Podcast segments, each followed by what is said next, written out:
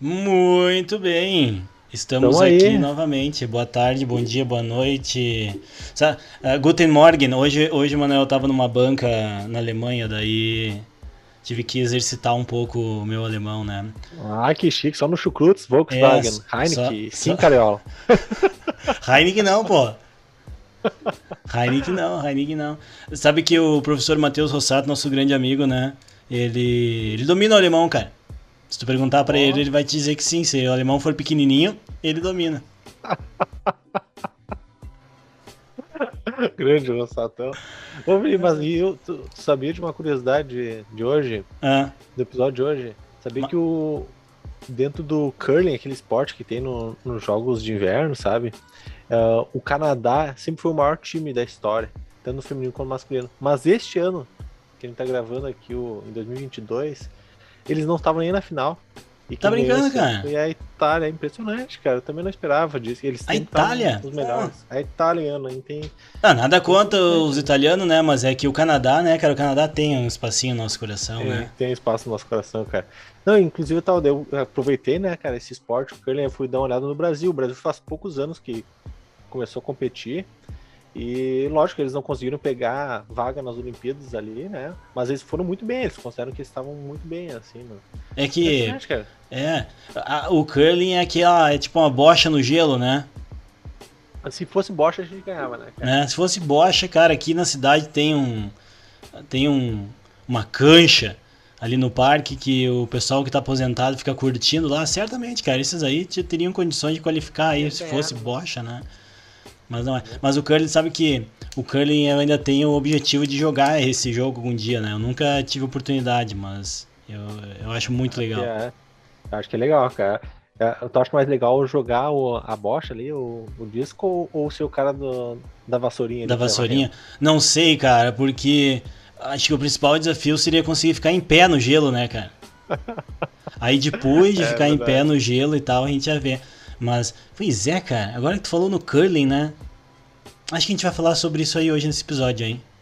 Vamos comentar pelo menos, né? Bom, vamos chamar a vinheta e depois da vinheta a gente conta um pouco pro pessoal por que, que a gente começou falando do curling hoje.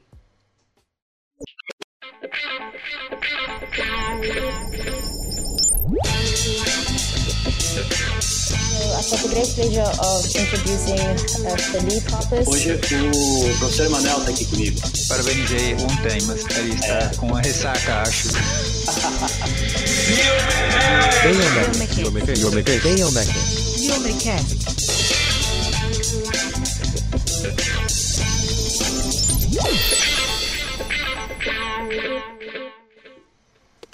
Ô, Manuel, antes de falar do curling ainda, eu tava aqui procurando materiais de estudo, né? Sabe aquelas coisas que o professor tem que fazer, né? Tipo, ler, estudar, ser crítico e tal, né?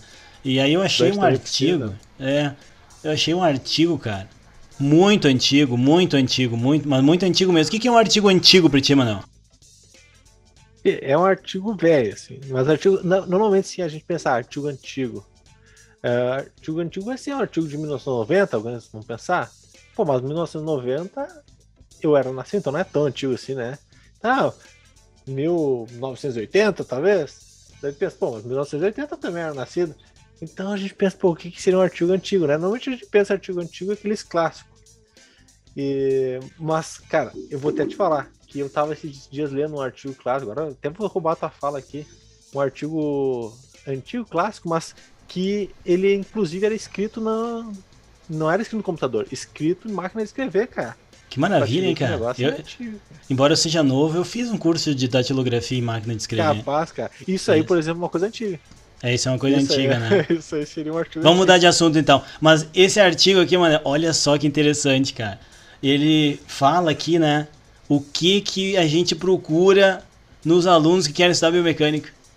Então, o que que os professores de biomecânica pro- procuram nos alunos que querem estudar biomecânica? Sabe assim, a gente recebe mensagem às vezes, né? Ah, professor, eu queria participar do teu grupo e tal. Tá aqui, ó. Tá na página 11, né?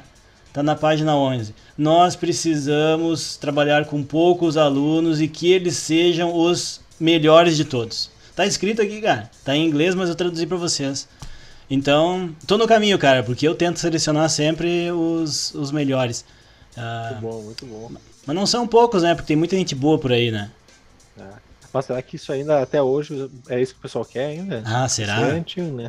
É. Eu, eu digo pra ti, eu digo pra ti que eu quero um aluno que seja educado, cara. Sabe? Boa, isso é Eu importante. acho que, é, às vezes isso aí conta mais do que o cara ser um mini gênio ali. Às vezes é um mini gênio, é um mal educado. Às vezes a É. pessoa tem um pouco mais de humildade, é mais educado no dia a dia, né? Boa- bom dia, boa tarde, professor, tudo bem, sabe? Essas Uhum. coisas simples, né? Faz muita diferença. Às mas- vezes é melhor tu ser gentil do que tu tá certo, né? É, Já lógico, cara, porque o, o aluno começa a trabalhar contigo, ele é uma esponja, entendeu? Ele tá zerado, ele não sabe nada, ele vai aprender. Então, assim, todos podem aprender, né? Mas esse é um artigo antigo, né? Tem, uma, tem umas passagens meio polêmicas nele, assim, né? Outro momento a gente pode falar dele. Mas o tema hoje é pra falar de coisa moderna, né, Manuel? O curling, o curling, tu falou antes ali do Canadá e tal, né? Bah, fiquei chateado agora, cara. O Darren deve estar triste, cara, que o Canadá não foi pro final do, do Pois curling. é, né, cara? Professor Mas Darren ele-. Mas o Canadá, de forma geral, no- no- nas Olimpíadas de Inverno sempre vão muito bem, né? Então eles têm muito. É, tem, não. tem outros jogos, assim, né? Ah, tem que lembrar que o- tá- a gente tá gravando isso faz o quê? Faz quatro dias que começou os Jogos Olímpicos ainda tem. Tem mais algum tempo É. pra. Pô, mas também, né, com a quantidade de neve e gelo que tem naquele país, né, cara, os caras têm um terreno fértil ali pro, pro, pro esporte inverno, né? Não, já que a gente tá falando fiado aqui, eu vou contar, cara, porque quando eu tava lá, eu fui tentar um lá patinar, né? Daí tu sabe o fiasco que foi, né, cara? Daí tu olha pro lado, tem umas crianças, tipo, não sabem nem caminhar, já estão ensinando É, patins é. e andando em alta velocidade. Fico, É, "Ah, é. É como dizem, né, cara, ah, já nasceu sabendo, né? Literalmente, já nasceu, já nasceu em cima do é gelo. nem o futebol pro brasileiro, de certa forma, né? É, é muito legal. E às vezes a gente pensa assim, né? Pô, mas aí vocês ficam falando do curling, eu nem sei o que, que é. Bom, cara, põe no Google aí, ó, C-U-R-L-I-N-G. Procura aí, tu vai achar as imagens, né? No YouTube também tem vídeos muito legais. E a gente fica pensando, tá, mas qual é o princípio, como eu brinco, né? Qual é o princípio ativo do, do esporte, né? Então, pra quem conhece a bocha, né? Que eu não sei se o resto do Brasil chama assim também, né? Mas aquele jogo que tem uma cancha de areia ou sintético e tal, né? onde tem esferas de. Vou falar aqui de pedra, mas sinceramente não sei se é de pedra, né? Acho que não deve ser uma pedra simples assim. E essas esferas elas são lançadas e elas têm que atingir o objetivo de ficar próximo lá de uma outra esfera de referência e tal. Tem dois times, né? E tu pode tirar a pedra de um, do outro, aquela coisa toda. O curling é muito parecido com isso, né? Só que eles não jogam a pedra, né? Eles desli- fazem ela deslizar no gelo e aí, né? Com muita técnica. Próximo lá do alvo, digamos assim, né? É, quem chegar mais perto lá ganha. Então, assim, muita habilidade, muita técnica, né? Mas, assim, o mais peculiar de tudo é a vassourinha, Manuel. É a vassourinha, cara. É a vassourinha, né? Pra quem já viu, já deve ter achado muito curioso, né? Ah, por que, que será que eles ficam ali, né? E a gente vai comentar hoje um pouco, né? Do porquê que será que tem aqueles caras varrendo o gelo ali pra. Pois é. Porque aí, Pra quando, ajudar, quan- quan- quando o sujeito lança, né, o, o, o curling, que tem um nome, cara, porque eu até ontem estava estudando isso, mas eu esqueci. Mas quando ele lança aquela pedra, ah, pelo menos dois, né, parceiros do time ali, eles vão acompanhando e daqui a pouco eles se atracam, né, como dizem aqui no sul, se atracam a varrer ali o, a- o gelo e a, e a pedra, ela varia a velocidade, né?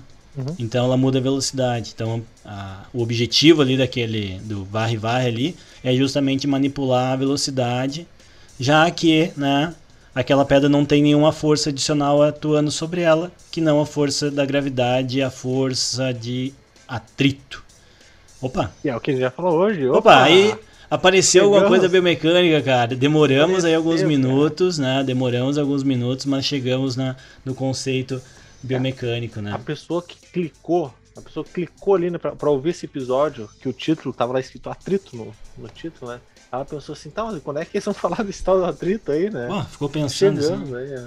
É Aí, ia- chegamos no atrito, cara. Nós estamos falante hoje, cara. A gente tá muito falante É. hoje. É que, é que assim, ó, quando a gente pensa na biomecânica, né, pessoal, a gente fala muito de forças, e em vários episódios a gente já falou das forças, né?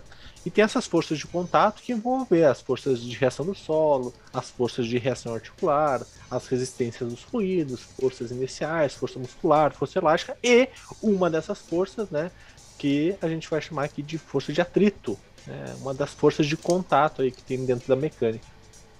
É, pra galera que tá estudando biomecânica, né, que tá tendo aula, o atrito ele vai aparecer dentro da temática de cinética linear. né? Então, quando começar a estudar as leis de Newton, aquela coisa toda, o atrito vai aparecer, porque ele é um, como o Manuel, Mãe disse, né, um tipo de força. E ele tem uma característica interessante, né, que ele dá resistência ao movimento. Então, ah, falando de maneira bem grosseira, como a gente, né, bem generalista aqui, né, eu tenho duas superfícies que têm uma tendência de se deslocar uma em relação à outra, mas elas não se deslocam uma em relação à outra pelo atrito. Então, por exemplo, quando a gente anda de bicicleta, tem os pneus lá da bicicleta, né? Então o pneu ele entra em contato com o asfalto, com a terra, com as pedras, enfim.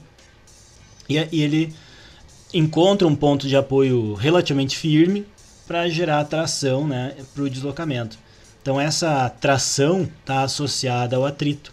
O jogador de futebol, né, quando ele está correndo na grama, por exemplo, com chuteiras, né, com aquelas travas, né, ou seja, aquelas, aquela, aqueles pedaços mais proeminentes no solado do, do calçado, aquilo tem o objetivo de gerar tração né, para propulsão, para aceleração, frenagem, mas isso nada mais é também do que atrito. Né? Então, essa resistência a esse deslocamento, essa resistência ao movimento. Eu acho que tem, tem os exemplos bons na, na caminhada, né, Manuel? A gente já falou sobre marcha em alguns episódios aqui, né? Mas o atrito também está presente quando a gente está caminhando, né? Está presente, assim, sempre quando a gente tem contato, basicamente, entre dois objetos, assim, pode ser então entre o teu tênis aí que tu está utilizando teu sapato e o solo, a gente vai ter atrito entre eles, né? Pensa ah, que tu tá com atrito com outra pessoa, né? Vocês estão ali como se fosse lutando. E é basicamente isso. O atrito é como fosse uma resistência de um objeto no outro.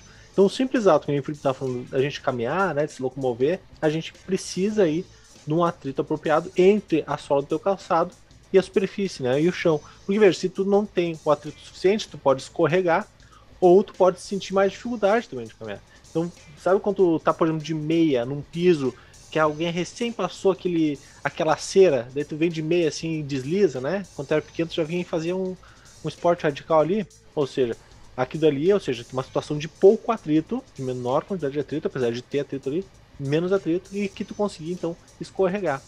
Então vejo que o atrito vai ser importante ali para te poder fazer essas atividades, né? Uh, com caminhar, por exemplo. Ô Manuel, tu falou agora de ficar vir correndo de meio e tal. Tu fazia essas quando tu era pequena? Mas capaz que não, cara. E ah, nunca aconteceu. Assim. E nunca aconteceu assim de tu correr naquele corredor e vai deslizar e a meia tava deslizando e do nada ela trava. Dá uma travada, né? Ah, daí é pra judiar, né? daí a gente fica pensando, né? Bom, o que, que aconteceu, né? Por quê? O chão é o mesmo, né? O, a meia é a mesma, né? Eu vinha correndo, aquela coisa toda, né? Tô deslizando. Eu dou um exemplo disso na, na nas minhas aulas, né? Quando eu digo para os alunos, eu gosto de dramatizar, né, os conceitos. Então eu digo assim, imagina vocês, eu dou aula para aluno que está no primeiro ano da fisioterapia e segundo ano de educação física. Eu digo, imagina, quem, quem aqui é da cidade? Quem mora aqui? Quem nasceu aqui? Aí na física, por exemplo, aqui a maioria não é daqui, né? Aí ele diz, não, eu não. Então imagina como vocês se mudaram, né? E aí compraram aquele sofazinho para olhar televisão, né? Olhar um Netflix ali, né? Ler um, ler um livro, né? E só que ficou ruim, os caras entregaram na casa de vocês, deixaram num canto, não ficou bom, vocês querem deslocar ele. Né? Então vocês arrastam ele do lado pro outro, né? E aí quando eles arrastam, fica aquela marca no chão, assim, né? Fica aquele, aquele, aquele, aquele risco, né? Aquele risco ah, e... mãe, se for na casa da mãe já era pra ti. Ah, na casa da avó, sei lá. E, e outra situação é que daí quando tu começa a empurrar aquele, aquele sofá, ele não, ele não sai do lugar. Só que daqui a pouco ele desliza. E parece que quando ele começa a deslizar, parece que ele. você vai, né, cara? Parece vai. uma coisa que não tem mais resistência. E isso tem uma explicação física também. Nem é uma explicação biomecânica, né? É uma explicação uhum. física. Porque o atrito é diferente entre um objeto que está parado e um que está em movimento, ou um objeto que está em. em oh, desculpa. Ele é diferente quando eu tenho objeto parado ou quando eu tenho objeto em movimento. Né? Então, quando está em movimento, ele é um pouquinho menor. Aí a gente vai explorar um pouquinho isso porque a gente precisa chegar na fórmula do atrito em seguida para entender um pouquinho mais, né? Uh, o Emanuel comentou dos, dos calçados, né, Emanuel? Sabe que esses dias eu estava montando uma, uma aula, montando material de uma aula, e estava justamente procurando alguma coisa sobre atrito, né? E eu achei um artigo bem interessante dizendo que alguns calçados usados na indústria, por exemplo, eles esse atrito é calculado, tá, gente? Sim, não é do nada. Ah, vamos fazer esse calçado que vamos ver quanto de atrito que ele tem. Não, uh, existe um projeto que começa pela escolha do material, porque os materiais têm diferentes características de atrito. Mas o ponto que eu quero falar ainda antes dessa, desse detalhamento do material é justamente o fato de que uh, esses calçados usados na indústria, uh, com menos de 3 km, o calçado que o estudo estava testando, né? Com menos de 3 km de uso, ou seja, caminhando 3 km, ele já perdia um percentual muito grande das características de atrito que tinha. E os autores estavam investigando isso justamente porque dentro das fábricas, um dos principais uh, contextos de acidente é quando uh, desliza, né? Quando tem um resvalo, né? Quando a gente era criança, a gente dizia resbalar, né, Manuel? Mas o certo é dizer resvalar, né? Então resvalava e, e, e caíam. E caem e aí batem a cabeça, se machucam, aquela coisa toda, né? Então vejam só como um conceito bastante simples, né? Ele está presente no nosso dia a dia aí. A maioria das vezes a gente nem dá conta, né? A gente desce escadas, por exemplo, e vê aquela fitinha de lixa, tipo uma lixa assim colada na, na, na borda da escada e não sabe por que, que, é, que aquilo tá ali, né? E justamente está ali para aumentar o atrito entre o calçado e o, o solo, né? Para evitar um, é. uma, uma, queda, por exemplo. É, essa, essa característica do, dos materiais aí que o Felipe estava comentando, que é o, o, o pessoal estuda né, dentro do, dos materiais, os diferentes materiais, a gente chama de coeficiente de atrito. E cada material vai ter um, o seu coeficiente de atrito, que é específico dele. Então, por exemplo, a madeira tem um, um coeficiente de atrito, o, o plástico tem um, um, coeficiente de atrito, a lixa né, vai ter um outro coeficiente uhum. de atrito, o gelo tem outro coeficiente de atrito. E tem vários, vai comentar até a, algumas curiosidades sobre isso para vocês. Mas o interessante é que esse atrito, esse, desculpa, esse coeficiente de atrito, que vai se utilizar para calcular o, o atrito, ele a gente pode de certa forma modificá-lo. Como por exemplo, se eu tenho aqui uma madeira e eu quero mudar o coeficiente de atrito dela, eu posso lixar ela um pouco e deixar ela mais lisa, né? E quando eu faço esse, esse polimento, digamos assim, quando a gente faz esse polimento, o polimento acaba alterando o coeficiente de atrito, ou seja, a gente transforma aquele material em outra coisa.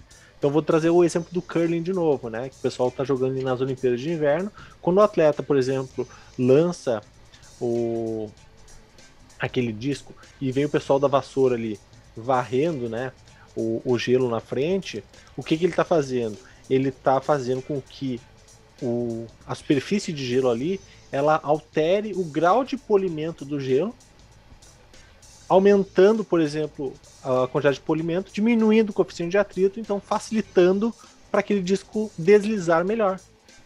Então veja que interessante, altera o coeficiente de atrito na hora ali para já alterar o quanto vai deslizar o, o objeto. Isso pode ter em outros esportes também, né? Uh, tem, tem outro exemplo muito bom, né? Que Cara, faz tempo que eu não vou na academia agora para ver isso. Ou pelo menos faz tempo que eu não vejo isso. Na academia, lembro que tem um pessoal que usa luvas na academia, assim, para agarrar os, os, pesos, né, cara?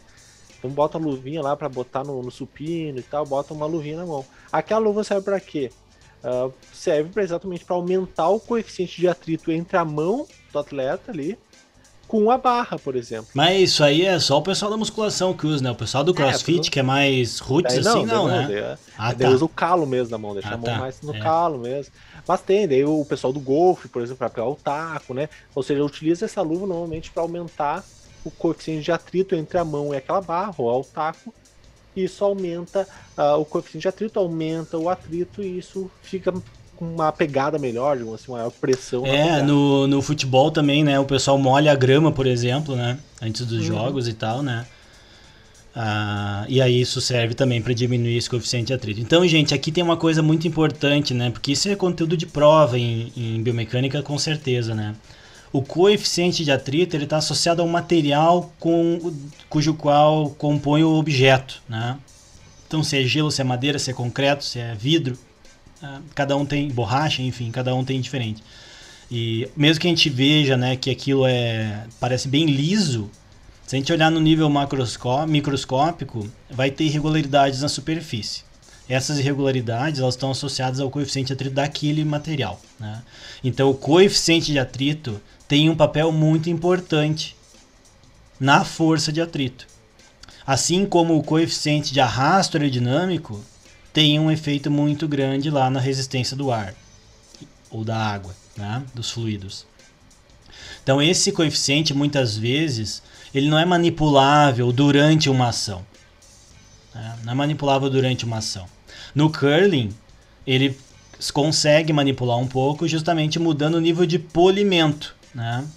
Então, assim, uh, quando prepara o gelo, né, pro, pro curling, passa um, um, um, tratorzinho assim, né, que joga uma lâmina de aguinha morna e passa um, uma, tipo uma borracha em cima que aquilo fica na hora congela e congela lisinho assim, né? Então, tá muito polido, né? É como se tivesse, sei lá, alto polimento, né? Uh, a vassourinha faz o quê? Vai lá estraga esse polimento. Entre aspas, estraga, né? E faz com que a velocidade do granito, né, que é o nome daquela pedra, né? Granito maciço, uma pedra de granito maciço, que segundo a descrição oficial do, da tradução portuguesa do curling. Faz com que o atrito mude.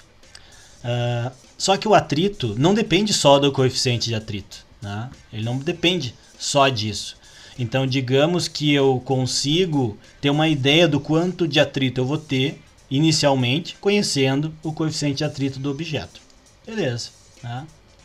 Para quem joga uh, pádel, tênis, né?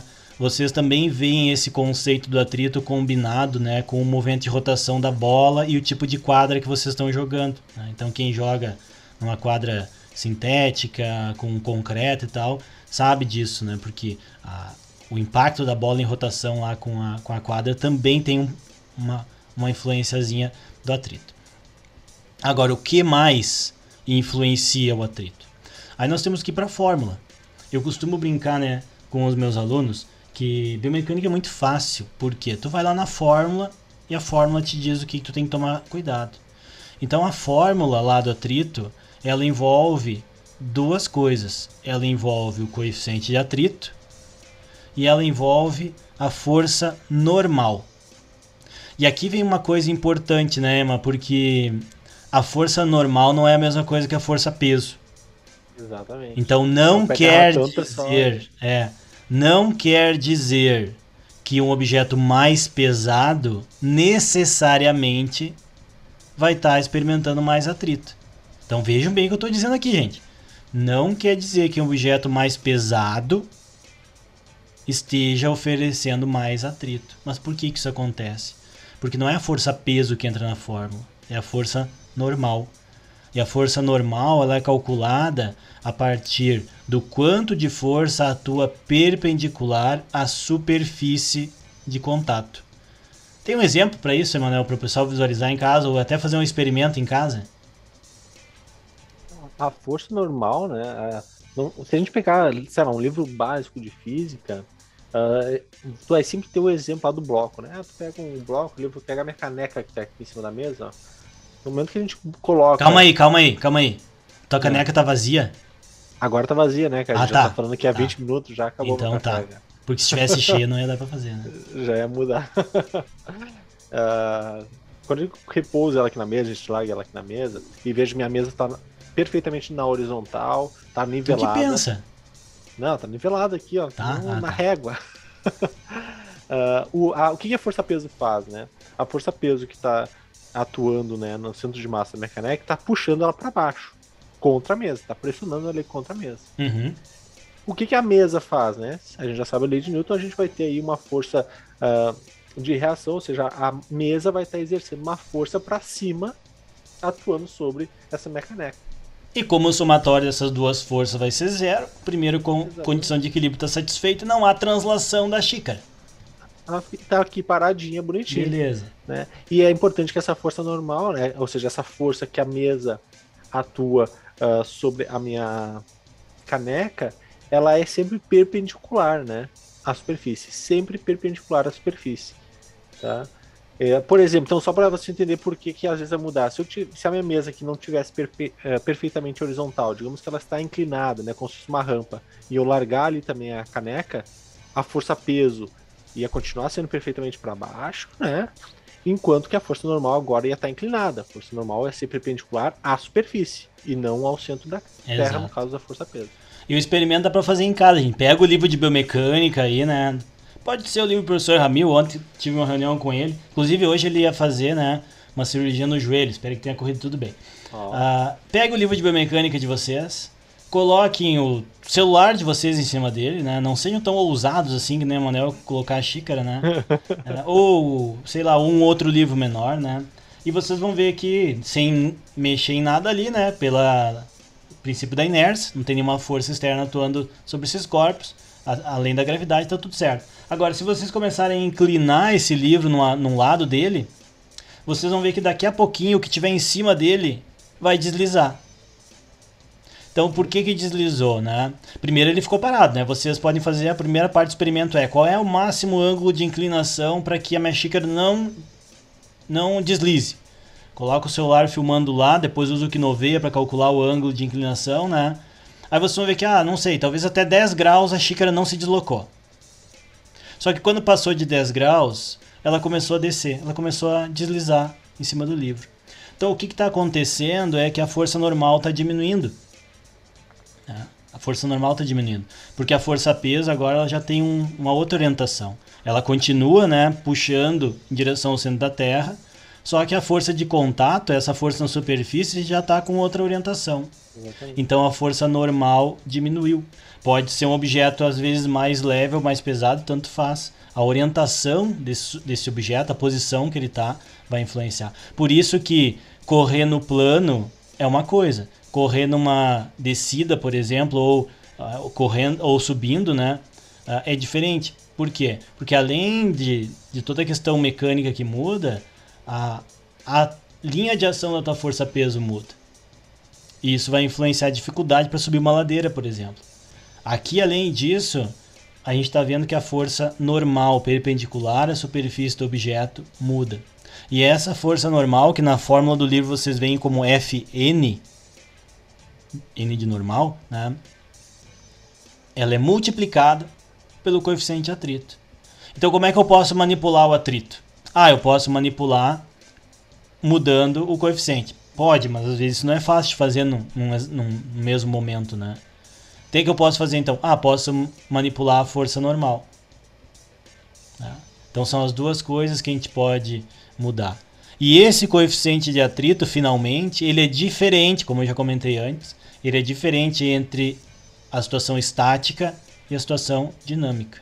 O atrito, o coeficiente de atrito, ele é menor durante o movimento. Então, o atrito dinâmico, que a gente chama, o atrito cinético, ele é menor do que o atrito estático. Por isso que, voltando no exemplo da caminhada que o professor Manuel falou antes, né? Quando a gente pisa numa calçada molhada, depois de uma chuva, assim, né? E aí aquela, aquela lajota lisinha, né? Pare... Quem, quem já resvalou tem aquela sensação que depois que o pé vai, tu não consegue mais trazer de volta. E é justamente por quê? Porque depois que o pé deslizou, o atrito diminui. Então fica muito mais difícil de resistir esse movimento. E aí acaba, né? Às vezes compra um terreno, como a gente diz no ciclismo, né? Cai, literalmente. Sabe Uma curiosidade também interessante que tem disso, e eu sempre coloco isso na, nas minhas provas de biomecânica, né? Pra ver se o pessoal tá ligado. Mas é que, por mais que pare, parece, né, que quando a gente alterar o contato, né, a área de contato desses dois objetos, a gente acha que vai mudar o atrito. Na verdade, não. A área de contato ela não influencia a força de atrito. Porque veja, gente, a força de atrito, como o professor Felipe falou, ela só depende do coeficiente de atrito e da força normal. E não tem né, relação aí com a área de contato. Então isso aí é um- um- uma questão interessante também da gente ah, prestar atenção quando a gente. É, exatamente, prestar atenção, né? Porque a fórmula nos dá uma boa ideia, né? De como que isso está presente. Então, assim, ok, né? Lá no curling, então, tem um coeficiente de atrito entre o gelo, né? E o granito, entre o gelo e a pedra, no contato.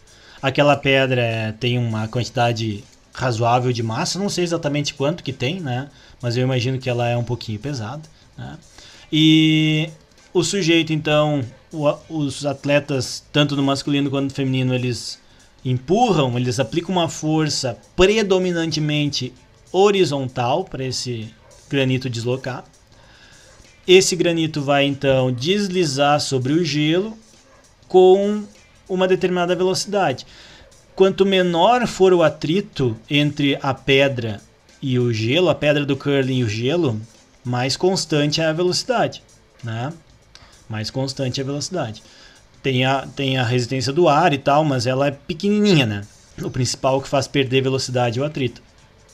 Quando os companheiros e as companheiras da equipe veem que a pedra está indo rápido demais, o que, que elas fazem? Elas vão lá e usam a vassourinha, né? Para modificar um pouco esse, essa interação entre a pedra e o gelo, fazendo com que a pedra perca um pouquinho de velocidade. Né? E é muito legal, porque eles têm que fazer vários cálculos mentais, né, Manuel? Afinal de contas, tem, que trein... é. tem que treinar muito para identificar o quanto de varrida tu vai dar ali, né? Claro, gente, assim, ó, não é varrer que chama, né? Tem um termo específico, a gente tá de sacanagem aqui, né? E também não deve chamar vassourinha, né? Deve mas, ter um nome Mas eu acho que é os varredores, até acho. É? Depois eu vou é? dar uma pesquisa aqui, mas eu, acho, eu tô achando que é. É, se bem que no inglês as palavras é um negócio mais simples, né? Não fico inventando um monte de palavras diferentes para a mesma coisa. Então, assim, assim se modifica esse coeficiente de atrito. Agora, onde mais eu vejo isso, né? A gente viu aí os pneus de bicicleta, chuteira de futebol, o calçado, né? O próprio tipo de terreno e o tipo de piso que tem na casa, né? Então, geralmente, tu vai, né, fazer uma obra, aí tu vai lá na loja, né, e diz assim, ah, eu quero uma uma lajota para minha casa. Ah, mas é interno ou externo? Vai ter trânsito de pessoa? Não, porque as lajotas onde tem trânsito de pessoas, elas têm um atrito, um coeficiente de atrito maior. Elas são mais porosas, elas são mais é, uma sensação de, de lixa, assim, né? Para que justamente o risco da pessoa resvalar e cair quando estiver molhado diminua. Então o atrito ele está presente no esporte em muitos aspectos, mas ele está muito presente no nosso dia a dia, né? E, inclusive, né? Dentro do nosso corpo, Manuel. Será que tem atrito dentro do nosso corpo também? Tem. Tem, tem, é claro que tem. Gente, você tem que lembrar, e principalmente a gente até vai ter um episódio disso, né? Mas nas nossas articulações, né? Então quando a gente tem o contato uh, né, é, entre as uh, cartilagens, por exemplo, a gente tem ali um coeficiente de atrito, que é um coeficiente de atrito da cartilagem, que ela é aproximadamente aí. A gente não citou nenhum, né? Mas se vocês olharem lá nos livros, tem, cara. O coeficiente de atrito, por exemplo, uma articulação, o coeficiente estático e o dinâmico da articulação, isso é interessante. Que na articulação, o estático dinâmico, numa articulação saudável, ela é o mesmo coeficiente. É 0,01. E, e o coeficiente de atrito aqui você pode pensar, tá, mas qual é a, a, a, unidade medida, né? Ele é adimensional. Então esse, coeficiente de, de atrito ele é adimensional. Ele é simplesmente ele depende aí do, da natureza dessa superfície de contato. Interessante, né? Porque se a gente pega lá as referências aí, né? A gente brigou, brincou antes com o livro do professor Ramil e outros que mencionam, né? Ah, enquanto um coeficiente de atrito estático, por exemplo, na articulação é 0,01, uh, na borracha, por exemplo, ela pode chegar a 1. Né? Numa madeira, 0,4. Então, é, tem atrito na cartilagem articular? Tem, mas ele é bem pequenininho, né? Ele é muito pequeno. Isso é importante, né, Emma? porque se tiver muito atrito também aumenta a temperatura. Isso é uma, uma outra abordagem também, outros conceitos envolvidos, uhum. né? Que é o que acontece quando a gente está no inverno, inclusive que saudade do inverno que eu tô, né? Uh, e a gente esfrega as mãos, né? Faz aquele barulhinho assim, ó, Emma. Pra dar aquela esquentada. Né? Dá aquela esquentada, ficou, né? Sai um pouquinho de sujeira, né? Células mortas, aquela coisa toda. E esquenta a mão. Então imagina se a cartilagem tivesse um atrito muito grande, quando eu saí para pedalar hoje, pedalei duas horas, eu ia chegar com o joelho torrando em casa, né? Então, uhum. tudo isso, gente, faz parte, né? E... É, o, eu gosto do exemplo do, do coeficiente de atrito do gelo, né? Que a gente tá usando bastante o gelo aqui, mas o, pegar na tua casa, pega uma pedra de gelo, lá, antes de fazer o. botar na, no drink, né? Tu pega essa pedra de gelo e só larga em cima da mesa. Quando ela tá ali parada, né, a, esse, a, esse, bloco de gelo, ele tem um coeficiente de atrito estático de 0,1. Então vejo que o gelo estático, ele tem um coeficiente de atrito muito maior do que uma articulação. Uhum. Mas quando tu coloca ele de forma uh, ah, para se movimentar, né, de forma dinâmica, então pega aquele exemplo, sabe quando o gelo cai no chão, ele parece que cai no chão e desliza longe? Porque quando ele está em movimento, o coeficiente de atrito cinético, né, ou dinâmico do gelo, ele passa a ser 0,03, ou seja, diminui muito o coeficiente de atrito e por isso que ele sai, né, deslizando longe aí. É, é muito interessante. A gente começa a entender um pouco, né, aspectos como no esporte, o que que os implementos esportivos envolvem, né, além de cor e, e massa, né, envolvem também a, o, o, tipo de material que está sendo envolvido pela questão do atrito, né? A gente começa a perceber por que, que às vezes um calçado que está com o solado mais desgastado pode colocar um idoso em risco, por exemplo. Por que, que um tipo de, de calçada comparado a outro pode causar maior risco de, de resvalo, de cair, enfim. São coisas, são detalhes do dia a dia que estão associados também com a biomecânica, principalmente o desenvolvimento de, de materiais, né? E para quem, né, Emanuel, tem aula de biomecânica, uh, tem como calcular o atrito do calçado, porque o pessoal sempre fica interessado, assim, né? Tipo, ah, pô, é legal, será que o meu tênis tem uma, uma, uma tração boa ou não, né? Aquela coisa toda. Tem, tem como calcular isso? Será de maneira amigável ou, ou não? Tem como calcular. Tu vai precisar ter alguns equipamentos, como por exemplo, seria muito importante uma plataforma de força, por exemplo, né? Uhum. Pra te pegar é a força de reação do solo. A gente tem um episódio aí que a gente fala sobre plataforma de força. A gente fala que a plataforma de força ela faz medidas aí tridimensionais.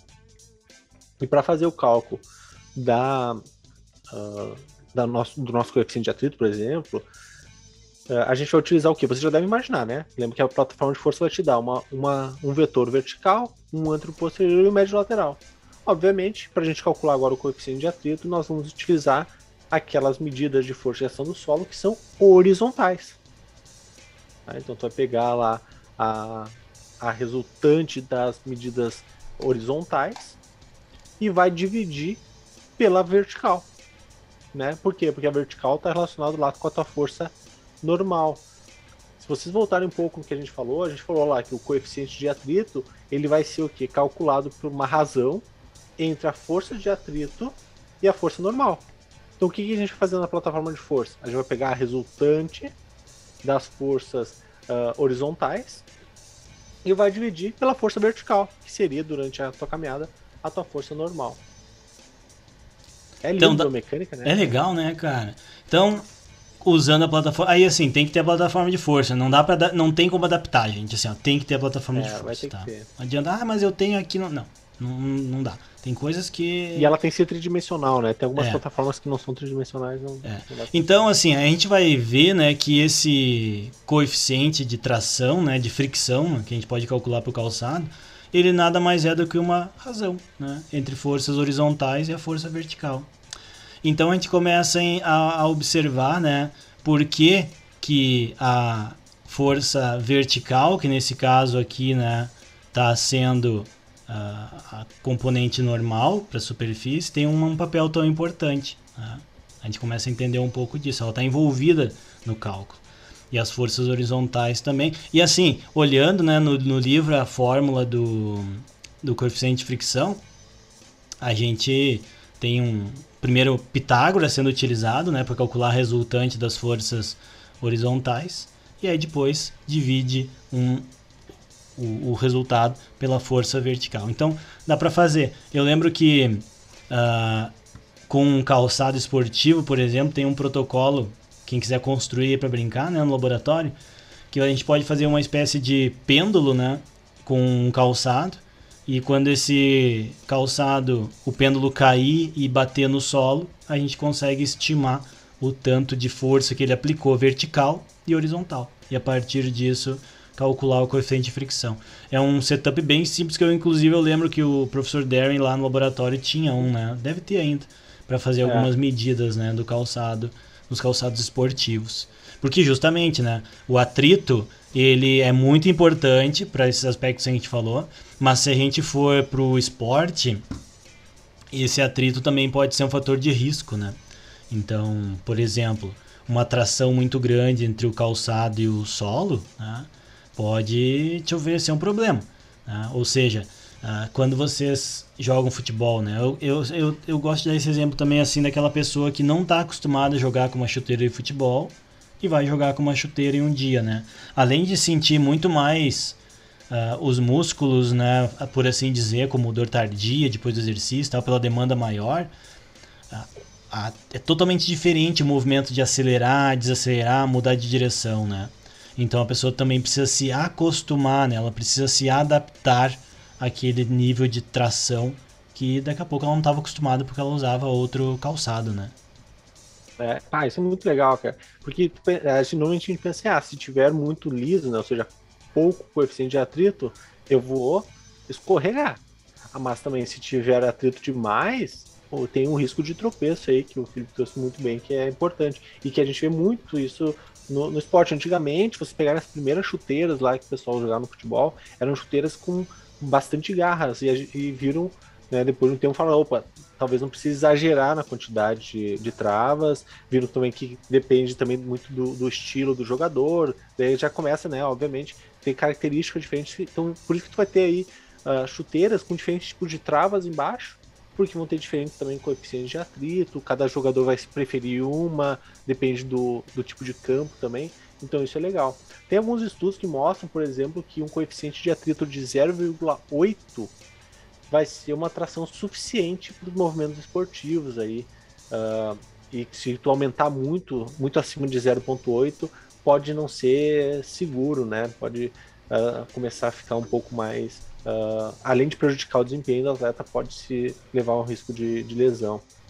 É, e, e, é legal porque a gente começa a ver que está tudo conectado, né? Então esse conceito de atrito ele está influenciando o calçado, no caso do esporte, a superfície, né? o material que é construído, muita coisa já se sabe, gente, por isso que acaba sendo meio que banalizado. Mas o desenvolvimento tecnológico ao longo dos anos sempre considerou esses aspectos para trazer mais segurança e desempenho. A gente pode até falar um, no futuro num episódio sobre essa relação entre tração, desempenho e lesão, né? Porque tem uma curva, né? Um gráfico mostrando que se tiver muita tração, tu pode ter um melhor desempenho, mas um risco muito mais alto de lesão. Se tu tiver uma tração um pouco menor, tu pode ter um desempenho um pouco piorado, mas o teu risco de lesão diminui. Então tem uma, uma relação inversa entre tração né, e risco de, de, de lesão e desempenho bem interessante que a gente pode comentar no futuro. Agora tu falou isso aí, eu lembrei de uma palestra do professor Darren, que uma vez ele falou isso aí, cara. Pô, veio, veio na mente até o slide dele, muito legal. Legal a gente lembrar dessas coisas.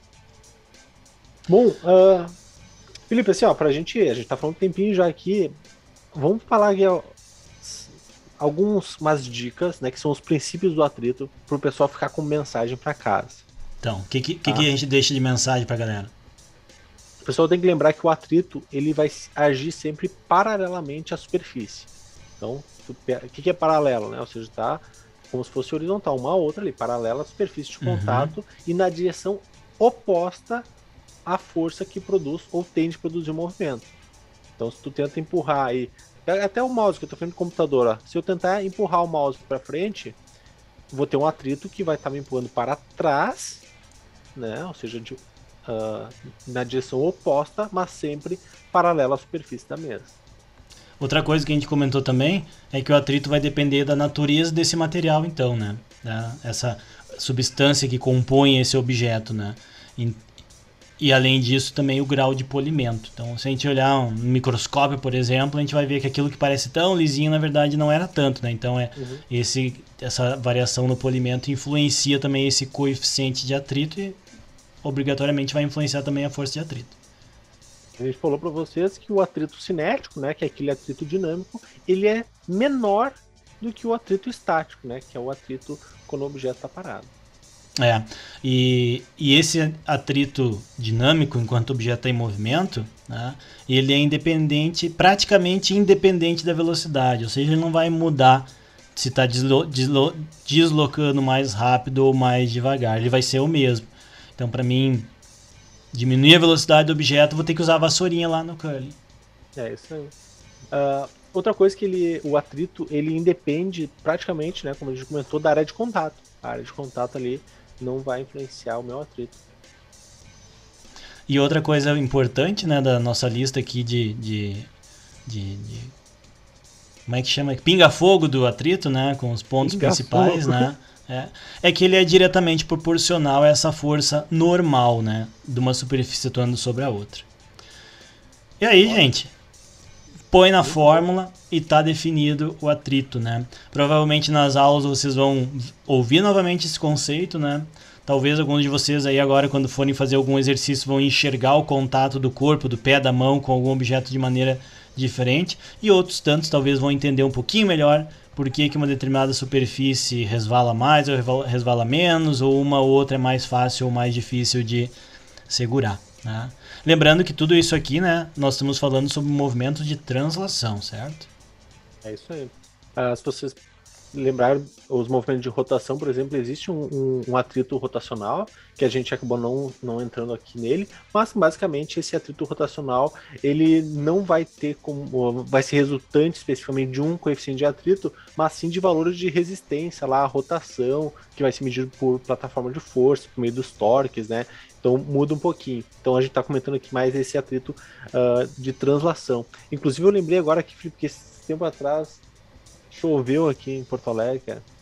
E daí, ah, parou a chuva assim, falei, ah, vou descer ali jogar uma bolinha, né, no, na quadra do condomínio, que tava molhado, sabe aquele molhadinho assim, fininho, só um Sim, pouquinho molhado. Uh -huh. Eu fui descer com o tênis e o tênis tava com coeficiente de atrito, eu acho que tava bem ruim já, tava bem... Sabe quando tênis velho, o tênis velho tem um coeficiente de atrito já bem pequeno.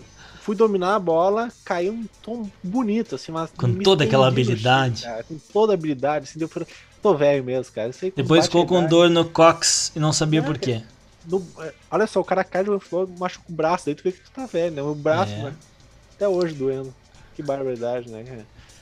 Por isso que também tem, ó, o pessoal da, das marcas de tênis aí também, tem, quem quiser nos patrocinar, a gente pode falar até a marca. É, mas tênis. hoje nós falamos mas é bastante é... de calçado. O calçado é. é um nicho bom de, de falar sobre biomecânica, tem muita coisa. É, muito bom, é muito legal, né? Tem bastante coisa. Muito bem, gente. Esse foi o segundo episódio da segunda temporada do Biomecast. Espero que vocês tenham curtido, divulguem entre os colegas, né? E mandem feedback pra gente, a gente fica feliz. E semana que vem nos vemos. É Ou nos ouvimos. Ou nos ouvimos. Até mais. Valeu. Tchau.